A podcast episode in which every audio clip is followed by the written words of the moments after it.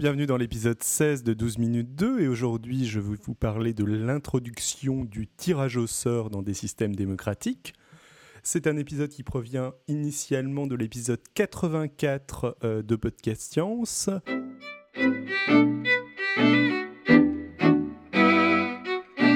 Alors, je vais donc essayer de euh, vous parler de euh, ce que Nico vous a présenté comme étant le système stococratique. donc, vous parlez de l'introduction du tirage au sort dans les systèmes de décision collective. À première vue, l'idée semble absurde, même si Nico nous a montré qu'elle ne l'était pas forcément tant que ça déjà, euh, et le hasard semble être le choix le moins instinctif et le moins rationnel. Pourtant, euh, cette option, donc appelée euh, stococratie depuis la fin des années 90, a ses militants en France. Je vais donc tenter en quelques minutes de faire trois choses. Déjà, vous présenter un bref historique, origine, enfin situer un petit peu l'idée. ensuite, vous expliquer quelle mérite considération rajouter quelques petits arguments, puis euh, montrer qu'elle pose aussi un certain nombre de problèmes. L'origine tout d'abord, donc. Euh, comme vous le savez sûrement, le tirage au sort des dirigeants était utilisé dans la démocratie athénienne, même si cela ne concernait que certains dirigeants. Dans la définition que donne Aristote de la démocratie, qu'il ne portait pas tant que ça dans son cœur, il, fait, y fait d'ailleurs euh, explicitement référence euh, au tirage au sort, je veux dire. L'usage du tirage au sort à l'époque de la grandeur d'Athènes était malgré tout assez limité. plus tard, le même système, semble-t-il, était largement utilisé dans les républiques de Venise et de Florence. De façon plus contemporaine, on l'utilise à l'heure actuelle dans de nombreux on utilise à l'heure actuelle dans de nombreux pays le tirage au sort, par exemple pour déterminer, pour euh, sélectionner des jurés lors d'un procès. Euh, on l'utilise aussi parfois pour l'attribution de biens rares, par exemple euh, en cas de faible disponibilité d'un vaccin ou dans certains cas de transfert d'organes. J'ai entendu dire aussi que la création d'une assemblée tirée au sort a récemment été envisagée en Islande. En France, son militant le plus actif et sans doute le plus radical est euh, sûrement Étienne Chouard. Euh, je précise tout de suite que pour moi, Étienne Chouard est un personnage euh, assez contestable. C'est un professeur de lycée dont vous avez peut-être déjà entendu parler. Il s'était rendu célèbre en écrivant un texte appelant à voter contre le traité constitutionnel européen de 2005, ce que je ne porte pas vraiment à son crédit. Et il a par la suite relayé certaines thèses de, Thierry Messerand, donc conspirationniste du 11 septembre. malgré cela, cette défense du tirage au sort en politique mérite, il me semble, d'être considérée.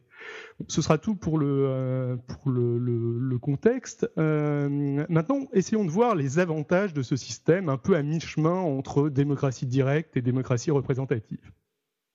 Un petit mot sur quelque chose que je ne vais pas trop aborder par la suite, donc je vais surtout parler du tirage au sort pour choisir euh, les, nos dirigeants comme remplacement du vote. Euh, je ne vais pas tellement en parler pour choisir entre différentes décisions potentielles. Mais euh, néanmoins, un petit mot là-dessus. Euh, en dehors du domaine politique, John Elster, euh, titulaire de la chaire de rationalité des sciences sociales au Collège de France, qui s'intéresse entre autres au système de décision collective et au tirage au sort, donne un exemple intéressant.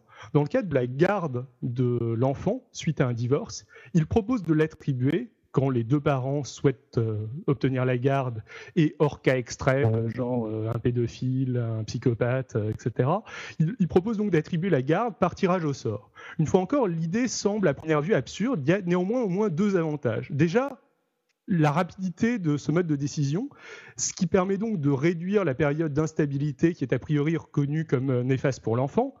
Ça permet aussi d'éviter que, que, le parent qui ne recevra pas la garde subissent l'humiliation d'avoir été jugé par euh, la société comme euh, étant un parent indigne en quelque sorte. Euh, mais donc j'ai dit que je ne m'attarderai pas là-dessus, donc je, poursuis. néanmoins, gardez quand même ce, la, rapidité du tirage au sort et donc l'humiliation potentielle de euh, de perdre euh, lors, lors d'un vote seront euh, réévoqués par la suite dans un contexte légèrement différent. mais donc, je vais donc me concentrer sur le tirage au sort de dirigeants, de représentants. Quelle est donc l'idée de base? Eh bien que, pour de nombreuses raisons, nos dirigeants sont à l'heure actuelle sélectionnés non pas sur leur capacité à gouverner, mais sur leur capacité à se faire élire. Argument qui semble en effet se vérifier lorsque l'on suit les débats de l'Assemblée nationale sur un sujet sur lequel on a une certaine expertise. Certains l'ont peut-être fait, par exemple, lors des délibérations autour d'aide euh, où vous pouvez voir que le, les, députés euh, parler de choses que, obviously, ils avaient pas l'air de maîtriser. De toute façon, il serait tout bonnement impossible d'élire des représentants ayant des expertises en tout. C'est pas possible.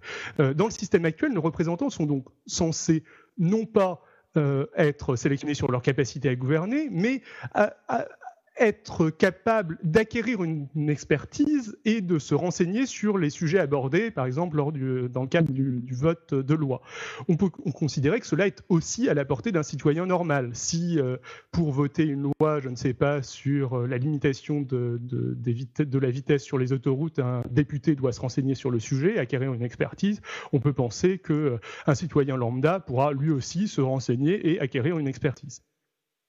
Mais je ne vais pas vraiment. Euh, euh, pardon, euh, désolé, je me suis gouré dans mon texte.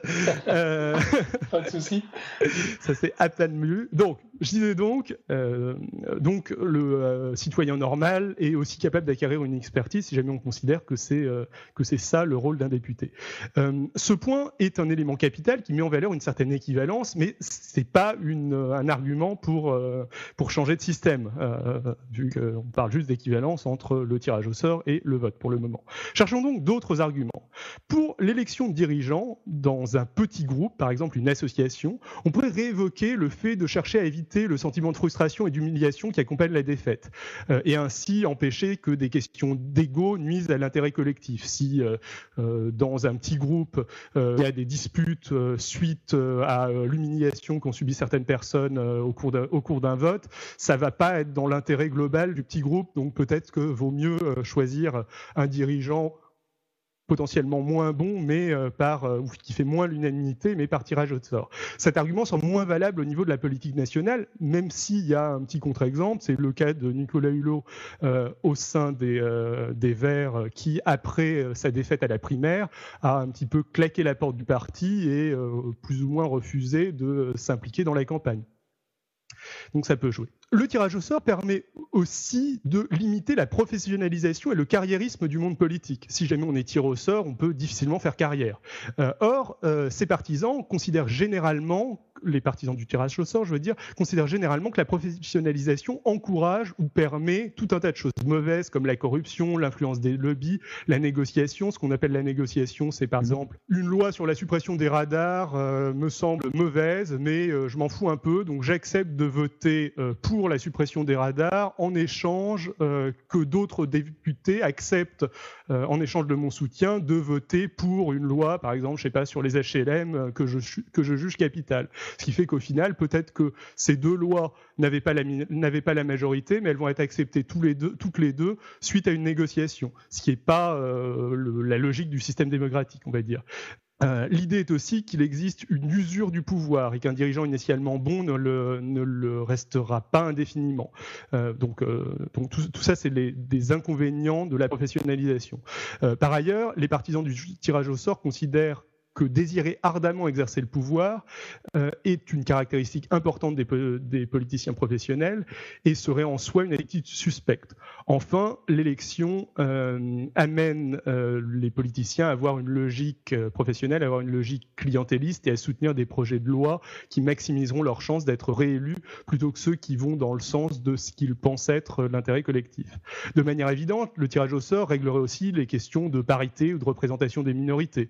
de même, il permettrait d'éviter l'homogénéité des formations, l'effet Sciences Po, et peut-être avoir une plus grande diversité donc euh, des idées dans le dans l'Assemblée, par exemple. Euh, dans ce cas, les questions de cumul des mandats ou du non-renouvellement des mandats ne se posent plus vraiment non plus. Enfin, le processus est beaucoup plus rapide et beaucoup moins coûteux que l'organisation d'une élection. A priori, ça semble être un détail, mais ça peut revêtir une importance capitale, car le fait de pouvoir renouveler une assemblée tous les six mois, par exemple, ou très rapidement, permet véritablement d'éviter certains des travers que j'ai déjà évoqués par le, euh, par le passé. Euh, ça permet aussi de réunir des assemblées thématiques, de se tirer au sort euh, différentes assemblées, une part thématique par exemple, des, choses qui seraient pas possibles dans le cadre d'une élection parce que on n'aurait pas les ressources nécessaires, le temps nécessaire pour faire voter tout un tas de personnes aussi fréquemment. J'espère vous avoir convaincu, je, vais vite parce que je, je crois que j'ai plus beaucoup de temps. Euh, j'espère vous avoir convaincu que le système mérite considération, attardons-nous maintenant sur les défauts d'un tel système. Le premier généralement évoqué est de tirer au sort des incompétents ou des gens dangereux. Cette crainte me semble justifiée si l'on parle de tirer au sort l'exécutif, ce qui me semble de toute façon assez dangereux et irréaliste. Mais ça ne l'est pas si jamais on tire au sort une assemblée, il n'y aura pas une, euh, une proportion plus élevée euh, de, euh, disons, euh, individus dangereux dans cette assemblée que dans la population française que l'on a, que l'on a appelé à voter que dans les systèmes actuels on appelle, à voter. Si jamais on considère par exemple qu'on peut faire des référendums dans l'ensemble de la population, on peut aussi tirer une assemblée au sort. Le, pourcentage d'individus dangereux n'a pas de raison d'être plus élevé. Euh, pour écarter, euh, par contre, euh, l'idée du tirage au sort de l'exécutif, qui semble entre autres défendu par Étienne Chouard, j'avancerai un autre contre-argument.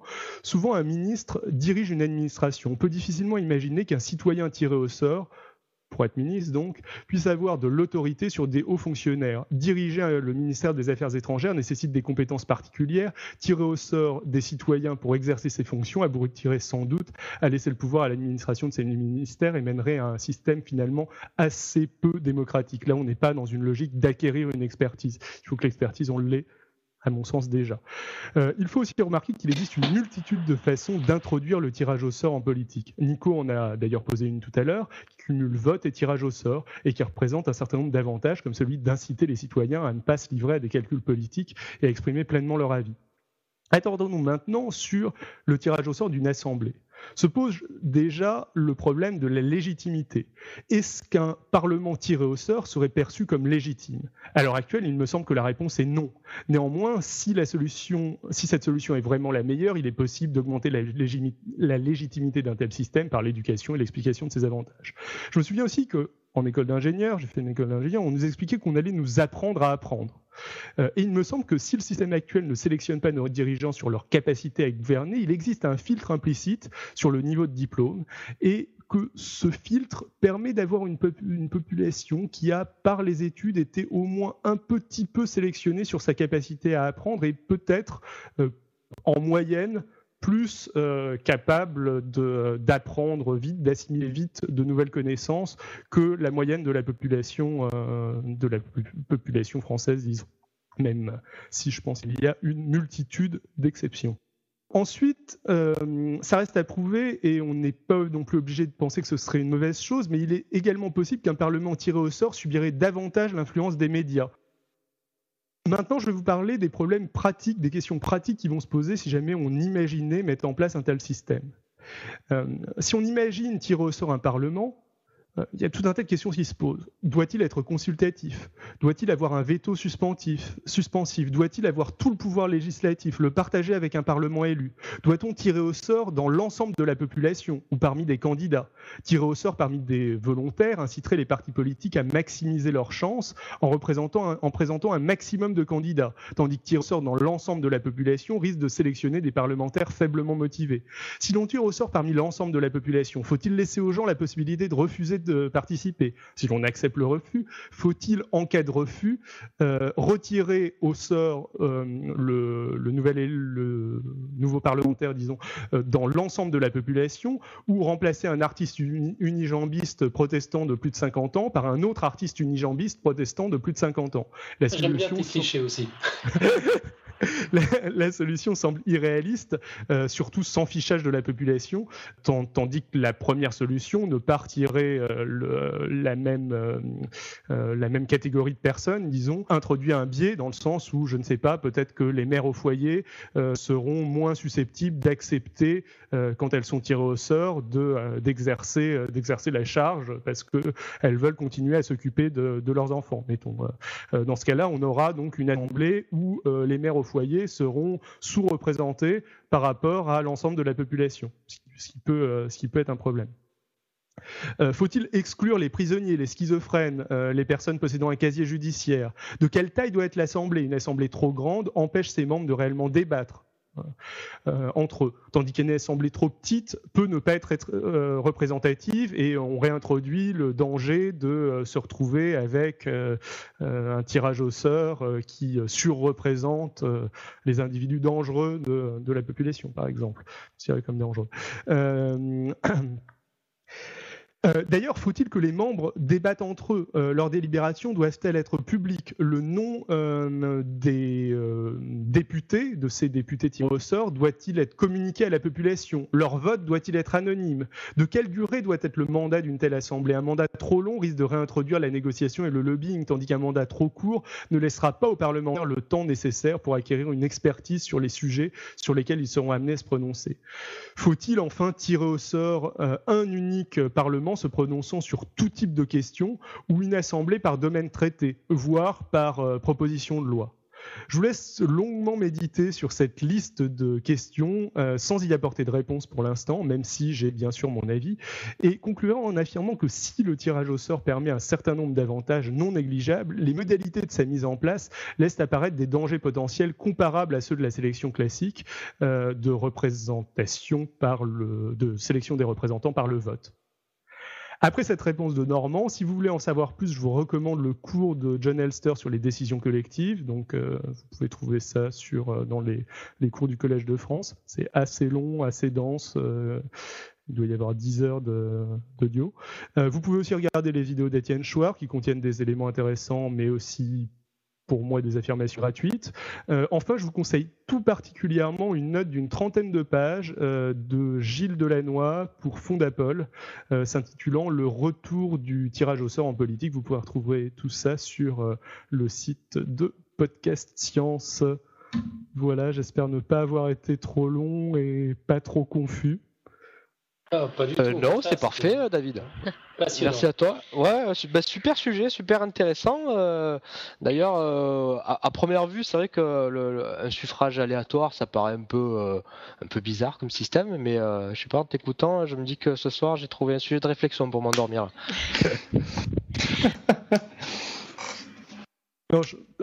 pour euh, terminer sur une note euh, plus personnelle, euh, je pense que imaginer un système juste basé sur le, sur le, tirage au sort ne marcherait sûrement pas. Par contre, introduire du tirage au sort, par exemple, avoir une assemblée supplémentaire qui ne soit que, que consultative ou qui n'ait que, que le pouvoir de repousser euh, euh, le, vote d'une loi pourrait être quelque chose intéressant qui pourrait peut-être euh, équilibrer certains pouvoirs. Mais bon, c'est une question assez compliquée.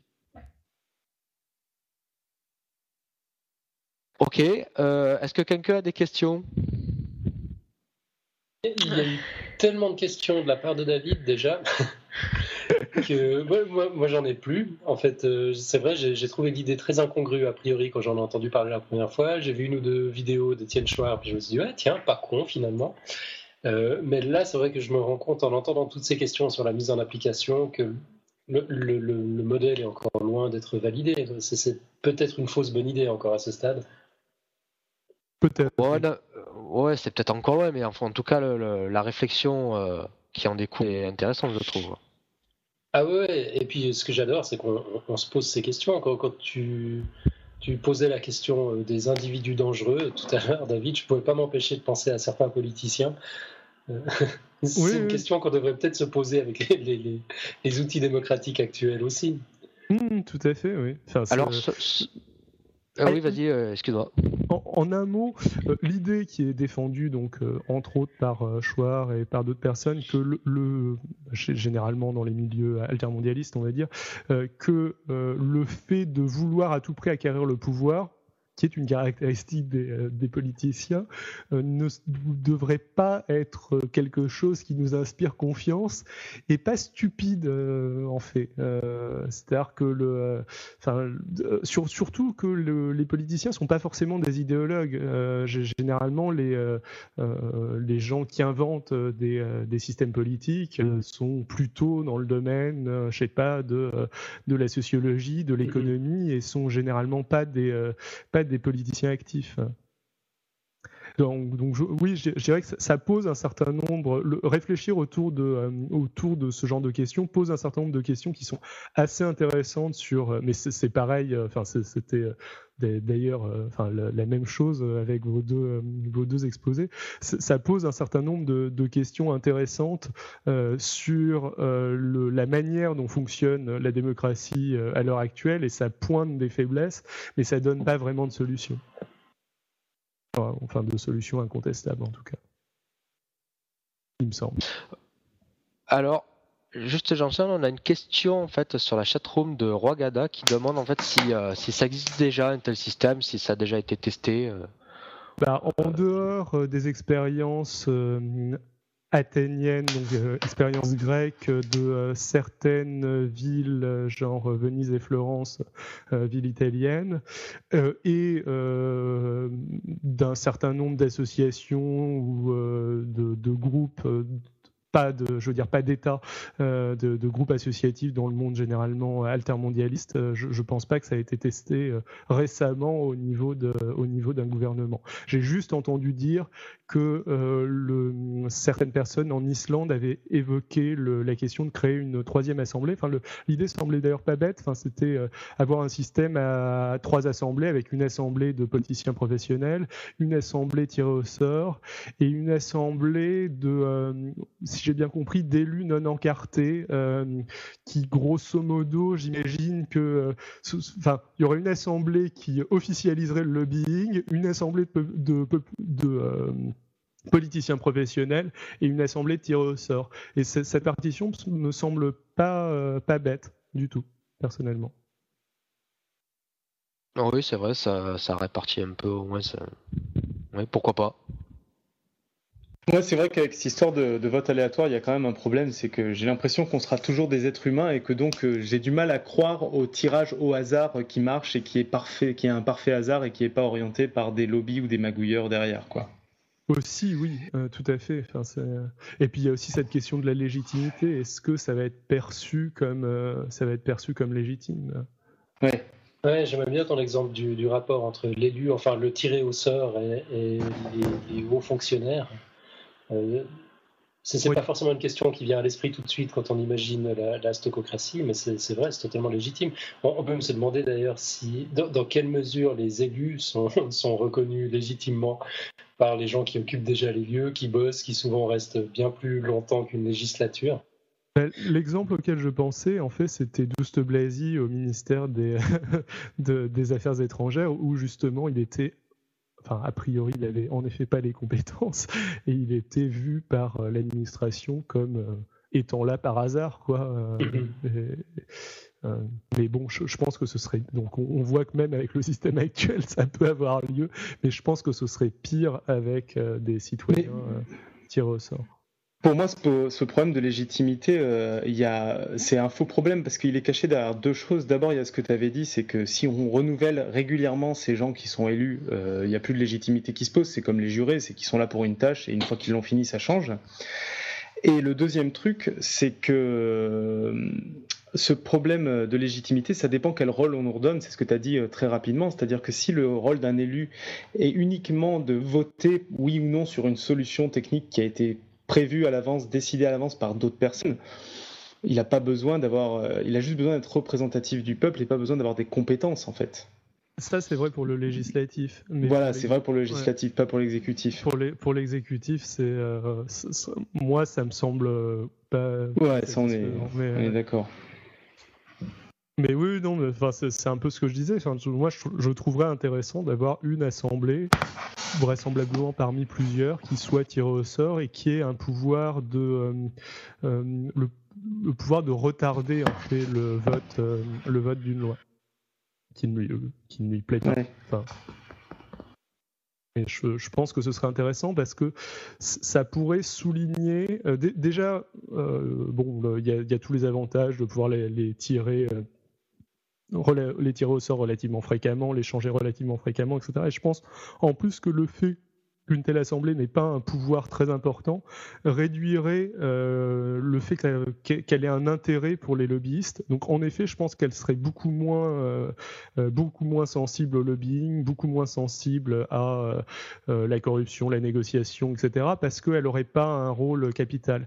Par contre, elle aurait un rôle de donneur d'alerte, c'est-à-dire le, fait que le vote le, des députés euh, élus euh, n'aille pas du tout dans le sens, n'aille fréquemment pas du tout dans le sens de cette assemblée sur des sujets, sur des sujets particuliers, etc., sur toujours les mêmes sujets, pourrait éveiller le, la conscience publique. Après, je ne sais pas, sais pas quel serait l'effet sur sur euh, des, euh, des, thématiques nécessitant une grande, euh, une grande expertise technique comme le, je sais pas, les OGM par exemple. Enfin, j'ai peur que, que, ce genre d'assemblée ait tendance à avoir une, une vision peut-être un petit peu trop populiste, on va dire. Mais bon.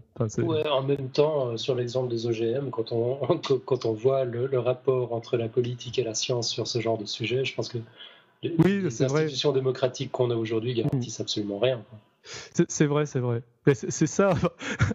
Généralement, on en, on en, revient assez souvent à ça au niveau du, euh, au niveau du tirage au sort. C'est-à-dire que le système actuel a tellement de défauts que comparativement, c'est. Ouais, c'est ça. C'est peut-être pas forcément pire. Quoi. Ouais. Marco, je crois qu'on avait encore une question. Hein. Oui, il y a encore une question euh, sur la chatroom de Vab. Alors, c'est plus euh, un sujet de bac de philo qu'une question à laquelle on pourra répondre. Mais euh, est-ce qu'un leader, c'est-à-dire une personne en fait qui est naturellement attirée par le pouvoir, n'est pas nécessaire pour guider un groupe? Bonne question. Moi, je sais pas. En fait, moi, je connais des associations qui fonctionnent pour choisir leur président et ça fonctionne plutôt bien, c'est-à-dire qu'il arrive à se devenir leader, où le système est que les gens votent, mais il n'y a pas de candidat. C'est eux qui désignent qui euh, sera euh, le président de l'association. Et donc, euh, c'est souvent quelqu'un de désigné. Du coup, là, c'est le contraire du système de vote aléatoire, c'est-à-dire ça lui donne une légitimité très forte parce qu'il est désigné sans avoir été candidat. Et du coup, c'est des gens qui, en général, ont beaucoup de pouvoir et surtout ont une bonne envie de faire parce qu'ils ont été euh, ils ont été désignés quoi. Donc je suis pas convaincu qu'il y ait besoin d'avoir une avidité folle de pouvoir pour être euh, pour être un bon un bon dirigeant quoi. C'est ma contribution. Oui, intéressante comme contribution. Moi, ça, ça m'amène à penser que finalement, on ne change pas de référentiel dans nos, dans nos réflexions. on imagine une vie politique telle qu'elle existe aujourd'hui euh, et puis effectivement, aujourd'hui, bah, il, faut, du charisme, il faut du leadership, parce qu'on est dans un système comme ça où les forces sont en perpétuelle opposition, et à un moment, il faut être, être fort. Si on était dans, quelque chose de plus, concerté, euh, peut-être que, tout ça serait différent finalement. Mm-hmm. Un dernier petit mot sur la question des leaders. L'exemple le, l'exemple athénien marche assez bien, enfin, dans le sens où c'est vrai qu'ils euh, ont eu pendant, un, pendant, je pense, plusieurs centaines d'années, un système où euh, une partie de leurs dirigeants était tirée au sort et euh, une autre partie était élue, mais euh, avec des mandats non, non, non renouvelables. Et au final, ils étaient 20 à se partager le pouvoir à, entre guillemets, quasi, quasi égalité. Donc ça, sur, sur des mandats courts, avec une partie tirée au sort. Donc ça marchait relativement bien, et pourtant, ça ne devait pas favoriser l'émergence de, de leaders forts, je pense. Et c'est l'overtime qui va être très très rapide parce que j'ai beaucoup de retard dans mes publications d'épisodes. Donc comme d'habitude, n'hésitez pas à laisser un petit commentaire sur le site de l'émission 12 en chiffres, minutes en toutes lettres et au pluriel 2DE je vous invite aussi grandement à laisser des commentaires sur iTunes, sur 12 minutes 2, c'est ça qui fait découvrir le site et ça fait très très plaisir et ça motive à continuer. Donc si jamais vous aimez, n'hésitez pas. Vous pouvez me retrouver sur Twitter at Xilrian, X-I-L-R-I-N. Vous pouvez me retrouver sur Google, ça doit être Xilrian aussi. Vous pouvez me retrouver sur Facebook aussi si vous voulez, David Méderna M-E-D-E-R-N-A-C-H. Tout cela, vous le retrouverez sur le site de l'émission. Sinon, n'hésitez pas non plus à écouter bon, mes deux autres podcasts qui sont Spoiler Alert, c'est un podcast ciné euh, tout nouveau, euh, et euh, Vie Artificielle, si jamais vous êtes intéressé par la, vie artificielle. Et surtout, si jamais vous êtes intéressé par les sciences, écoutez vraiment Podcast Science, le podcast d'Alan et de Nicotube, auquel je participe aussi, où l'on parle beaucoup de maths en ce moment. Sinon, sur une note toute personnelle, je viens de m'installer en Irlande pour y faire une thèse et je pense que maintenant que je suis installé, les sorties de podcast devraient recommencer à un rythme un petit peu plus régulier. Désolé pour, euh, pour ma lenteur ces derniers temps.